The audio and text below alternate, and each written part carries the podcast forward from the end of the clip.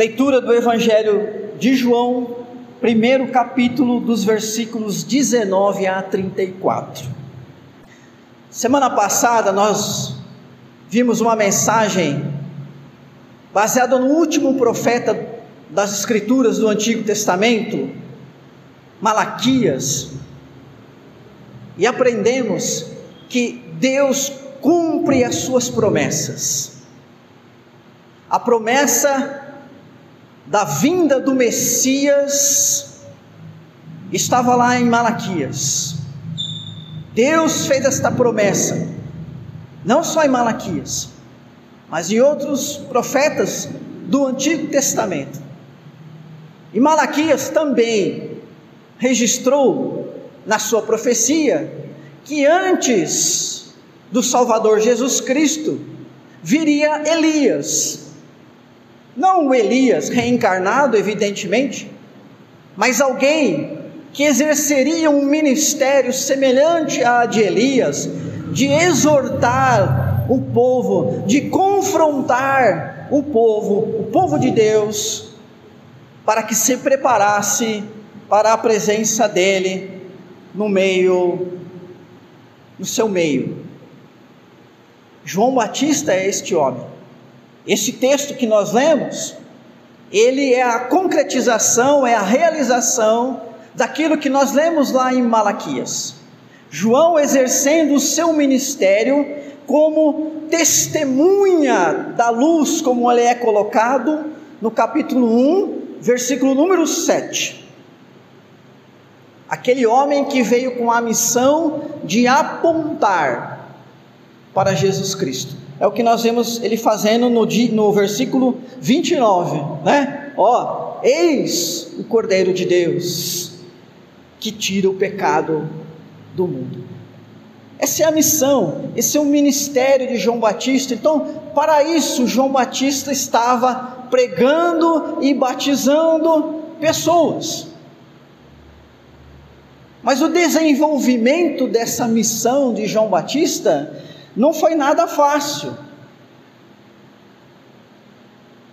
Como não é fácil mesmo cumprir e realizar a missão de Deus num mundo tão pecador, tão egoísta como o nosso. João, além de enfrentar os problemas que todos nós enfrentamos, na missão também de falar do Evangelho, ele ainda enfrenta uma espécie de comissão investigadora. Versículo 19: um grupo de pessoas, de religiosos e autoridades, vem até João, é, querendo saber quem que ele era, afinal de contas, quem é você? Mas não aquele inquirir quem é você, como a gente tem hoje, né? é, ou faz quando vem uma pessoa diferente, quer saber quem é, onde mora, onde trabalha, é casado, é solteiro, qual é a profissão, enfim, e assim vai. Não é no sentido apenas de curiosidade ou de ter um conhecimento mínimo de uma pessoa, mas é no sentido de, de saber quais as credenciais que ele tinha para estar tá falando daquele jeito, para estar anunciando a chegada do reino de Deus e para todos aqueles que aderissem a essa mensagem e se engajassem nessa mensagem, batizando, ou seja, realizando um ato sacramental que até então não era praticado pelos judeus. Quem é você? Quem é você, João? Você é o Messias? Será que ele é o Messias? Vamos lá dar uma olhadinha, vamos lá saber e ver quais as credenciais deste homem. Então, irmãos, irmãs, o texto, a partir do versículo 19, começa primeiro falando sobre quem é João.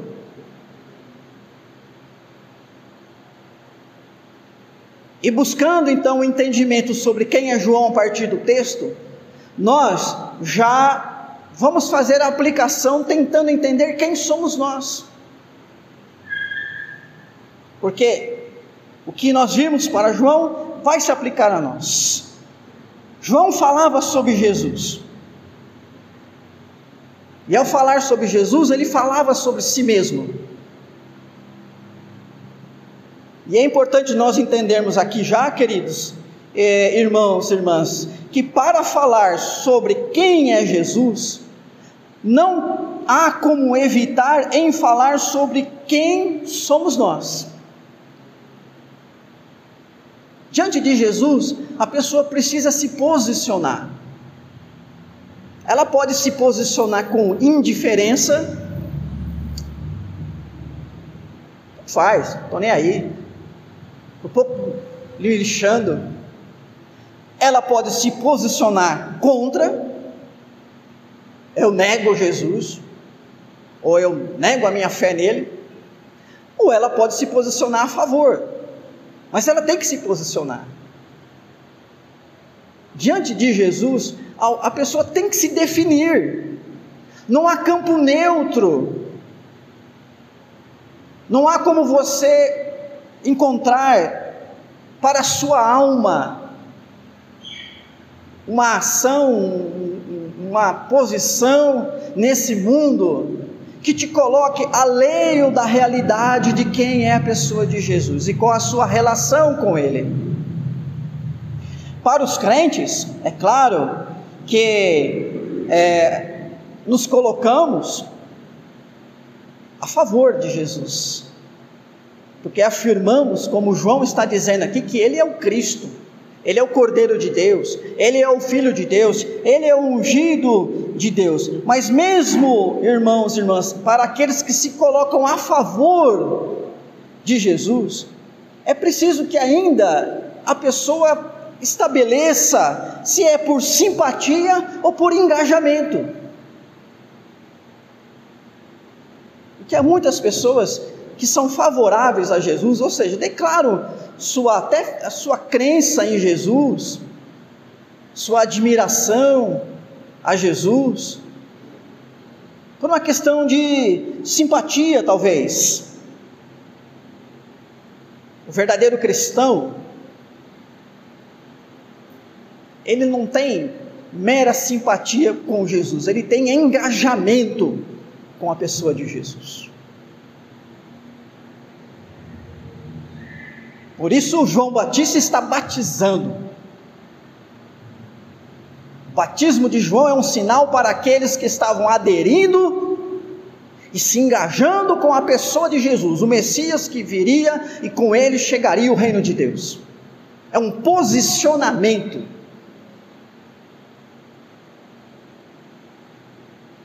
Falando de nós, então, queridos irmãos e irmãs, não há como não falar da nossa missão, porque uma vez que, como cristãos verdadeiros e genuínos, porque essa é, essa é a condição que nós nos colocamos agora perante Deus, não tem como não haver engajamento com Jesus.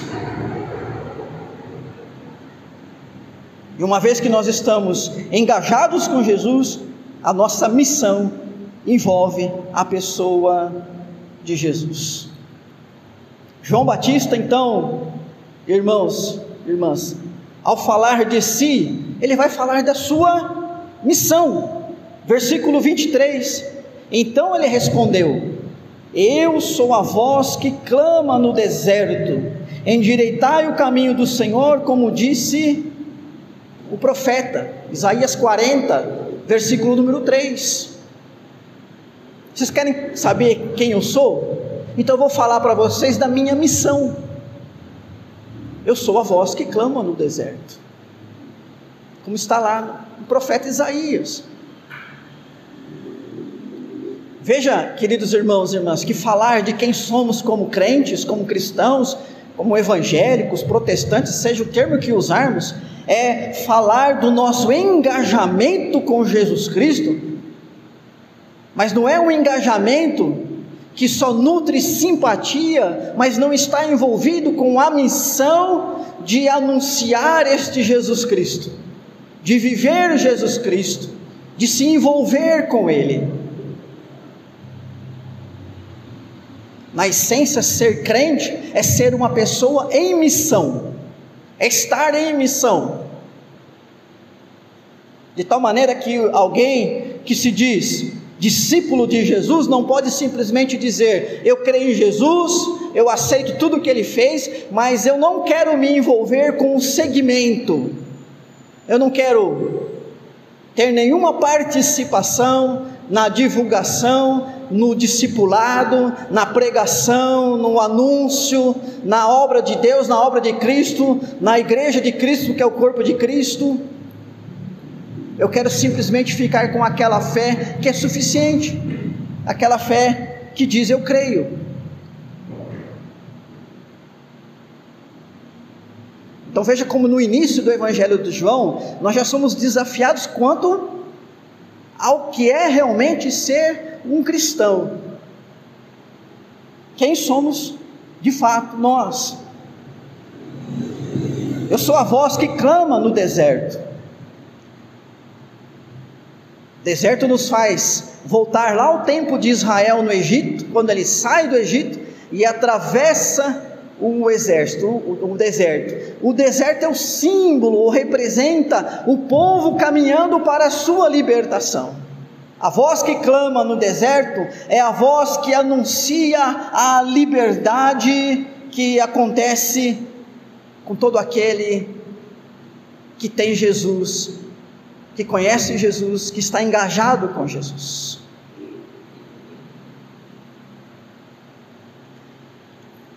Eu sou, então, a voz que clama no deserto.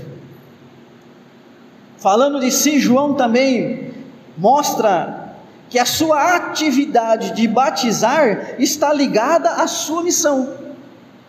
Versículo 26 e versículo 31 mostra João então batizando com água. O batismo de João é o sinal pelo qual as pessoas se dispõem a acolher e a se engajar com Cristo. Poderíamos usar as palavras fé e arrependimento. É verdade? Porque o batismo do João é o batismo do arrependimento dos que creem e se arrependem. Os que recebem o batismo não são simpatizantes, não são pessoas que meramente estão impressionadas com Jesus, interesseiras ou até revolucionários que querem aderir a esse nome. Ser cristão, ser alguém batizado, é ser alguém que acolheu e se engajou com a mensagem libertadora na presença da, da pessoa de Jesus. Acolhimento e engajamento.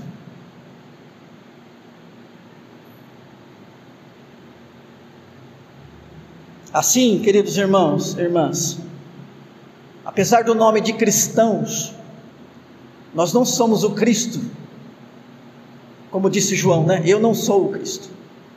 Mas a nossa missão está ligada a Cristo, porque o, o, o ser discípulo envolve adesão e engajamento de fé e vida.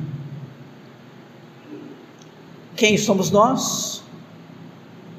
Discípulos de Cristo, engajados com a sua pessoa pela fé, pelo arrependimento. Quem é Cristo? Bom, sobre Cristo, agora João vai falar quem é Cristo. Sobre Cristo, primeiro ele diz: Cristo é o Cordeiro de Deus. Versículo 29. Vamos estar, nós já lemos. No dia seguinte, viu João a Jesus, que vinha para ele e disse: Eis o Cordeiro de Deus que tira o pecado do mundo. Ele é o Cordeiro de Deus. O fato de João apontar Jesus como o Cordeiro de Deus recorda imediatamente a Páscoa da libertação da escravidão egípcia. Pois a prática de Jesus será uma prática de libertação e de passagem da escravidão e morte para a liberdade e a vida. Jesus vai tirar o pecado do mundo, Jesus libertará as pessoas desse sistema de morte. Isso é, por isso ele é o Cordeiro de Deus, ele é o Cordeiro Pascal. Nele as pessoas encontram a libertação do pecado, a libertação da morte. Veja que falando de Cristo é o Cordeiro de Deus, nós também falamos de nós. Porque se Cristo é o Cordeiro de Deus que tira o pecado do mundo, ou seja, nos liberta dessa escravidão, logo nos dá vitória sobre a morte, nós somos estas pessoas beneficiadas pela obra de Cristo. Somos aqueles que fomos libertos da escravidão do pecado, pois somos perdoados e justificados. Somos aqueles que fomos salvos do mundo, peregrinando pelo deserto, que são as nossas adversidades e lutas de um mundo que jaz no maligno, caminhando rumo para a Canaã celestial. Então, toda a trajetória do povo de Deus, na sua saída do Egito até a sua chegada lá na terra prometida, é a nossa história. O povo comeu do cordeiro pascal e foi caminhando pelo deserto até a Canaã, a nova Canaã. Nós também estamos nessa mesma jornada, porque Cristo é o Cordeiro de Deus. João ainda diz que Cristo é o Filho de Deus.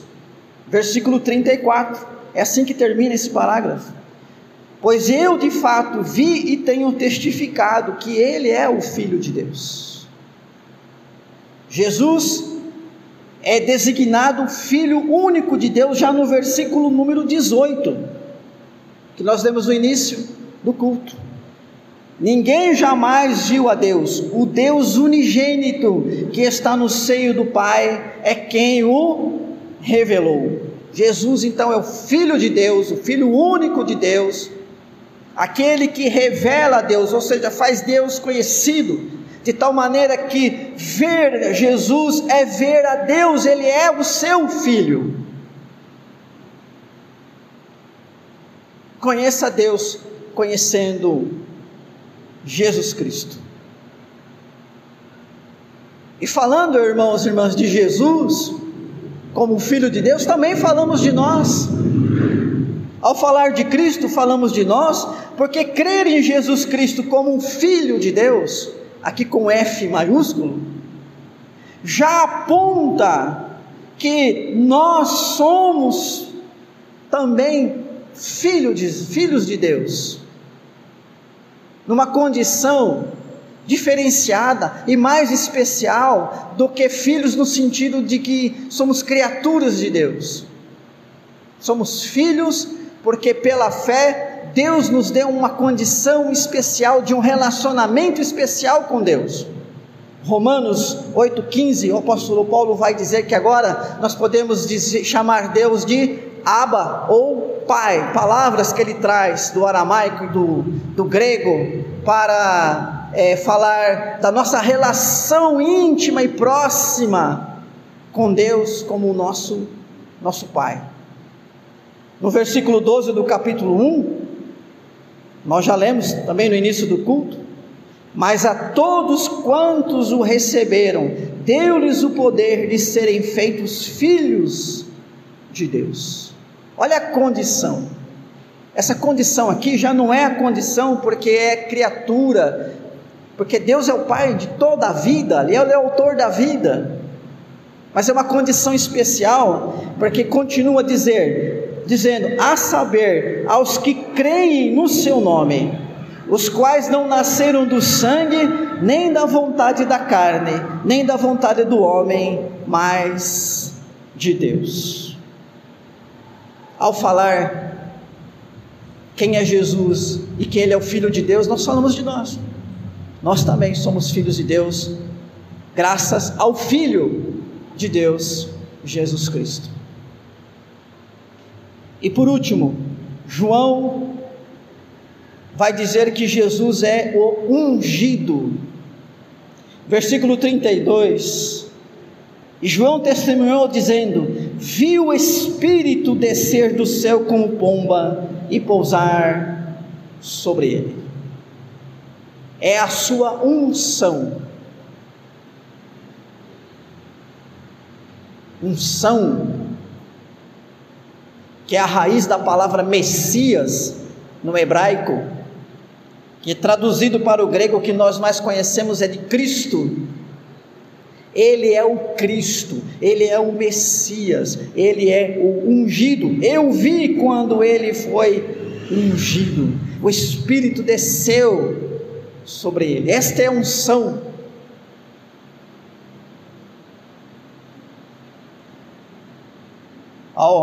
o Espírito descer sobre Jesus foi o sinal da sua messianidade, demonstrando que todas as três pessoas da Trindade estavam envolvidas na obra salvífica da pessoa de Cristo. E como ungido de Deus, Jesus é o que batiza com o Espírito Santo. Versículo 33. Eu não o conhecia. Aquele, porém, que me enviou a batizar com água, me disse: Aquele sob quem vires descer e pousar o Espírito, esse é o que batiza com o Espírito Santo. O batismo de João era somente sacramental, era apenas um sinal. A água era a água do Rio Jordão, como poderia e foi a água de diversos lugares e diversos tipos. Apenas um sinal, um sacramento, apontando aqueles que acolheram e se engajaram, porque com fé e arrependimento receberam o Filho de Deus, o Cristo, o Cordeiro de Deus. E a estes, é-lhes dado a unção do Espírito Santo. Esse é o batismo que vem dos céus. Esse é o batismo que o crente recebe, que o Filho de Deus recebe é a unção que vem dos céus. Batizar com o Espírito Santo significa comunicar esse mesmo Espírito, revestindo aqueles que se dispõem a acolher as boas novas de libertação e que no ato sacramental demonstraram isso no batismo com água.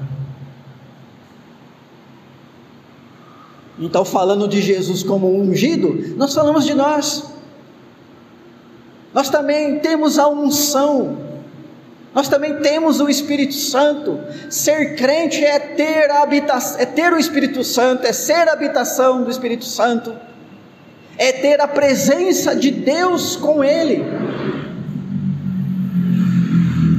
é ter o próprio Deus no seu interior, na sua alma, aplicando as graças da salvação, porque essa é a função do Espírito Santo, a terceira pessoa da Trindade. Que graças são essas? Salvação, perdão, regeneração, reconciliação. Mas o próprio João, depois, mais para frente, capítulo 14, versículo 26, capítulo 15, versículo 26, capítulo 16, versículo 7, vai chamar este Espírito Santo ao qual nós recebemos que Cristo nos comunicou pelo batismo com o Espírito Santo, vai chamá-lo de consolador, paráclito, aquele que defende, aquele que provê encorajamento e força.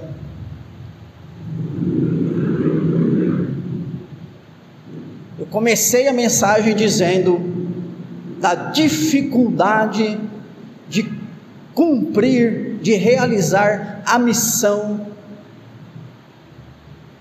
do discípulo, uma missão que está ligada a Jesus Cristo.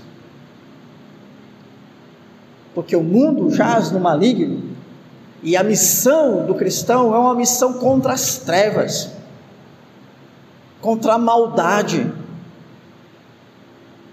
contra a morte. Essa morte espiritual, causa dessa morte moral, dessa morte social que domina a nossa sociedade, tem dominado a nossa sociedade desde que o pecado entrou no mundo. É ser a voz contrária, é caminhar contra o vento, é nadar né? é rio acima. E fazer tudo isso perseverando na sua adesão de fé e no seu engajamento com o seu mestre Jesus Cristo. Como é que nós conseguimos?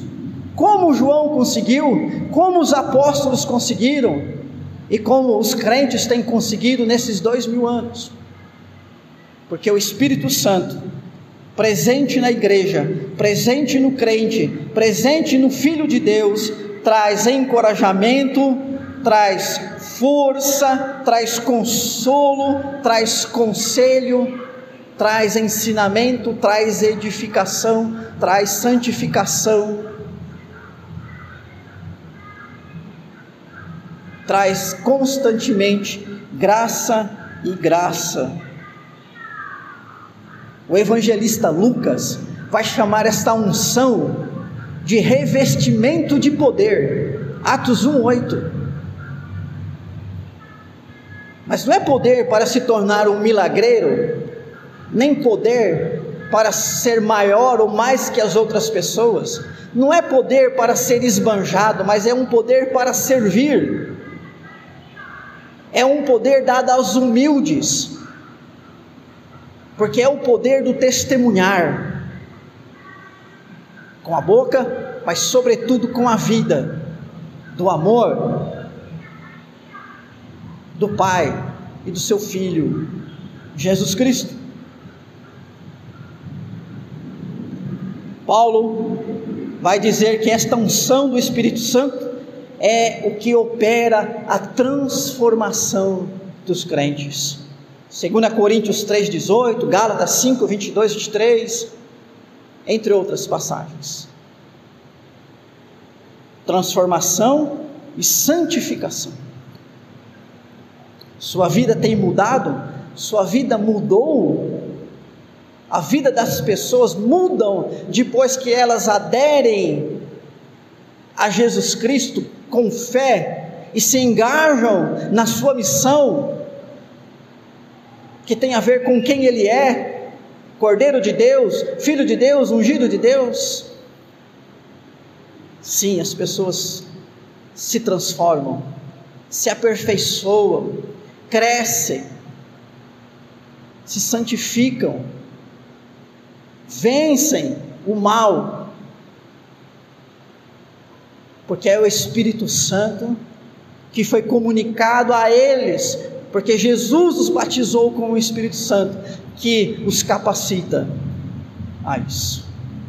Se você tem visto melhoras na sua vida, e tenho certeza que sim, saiba que é por causa da presença de Cristo, saiba que é por causa do, da unção do Espírito Santo. Não pense que é obra sua. Nós não temos do que nos gloriar, mas somente de agradecer, queridos irmãos e irmãs, porque tudo isso que vem de Jesus, da pessoa de Jesus e que acaba refletindo na nossa missão e em quem nós somos, é gratuito, é graça, é graça, obra da misericórdia, da bondade de Deus. Quem você é não tem a ver com as suas obras, mas com a graça de Cristo. E essa graça de Cristo, sim, define as suas obras. Veja-as como fruto e não como causa. O que fazemos de bom e o bom que somos, quando somos bom, é fruto da graça e não causa da graça. Graças a Jesus Cristo. Assim, queridos irmãos e irmãs, o viver cristão é uma vida liberta, ainda que esteja atravessando o deserto, mas já não está mais no Egito, já não está mais no mundo. É uma, uma vida peregrina, porque nosso coração, nossa vida, nossa alma não quer descansar neste mundo, mas no seio do Pai, na Nova Jerusalém, na Nova Canaã, na vida eterna com Deus. É uma vida filial, porque é uma vida de filhos de Deus, cuidados pelo Pai, é uma vida ungida e revestida com seu Santo Espírito. Vida de consolo, de encorajamento, de força, de poder, de santificação, de transformação, vida que recebe graça e graça da parte de Jesus Cristo. João Batista teve essa missão, essa é a nossa missão João Batista foi aquele homem, nós somos também essa pessoa, graças a Jesus Cristo.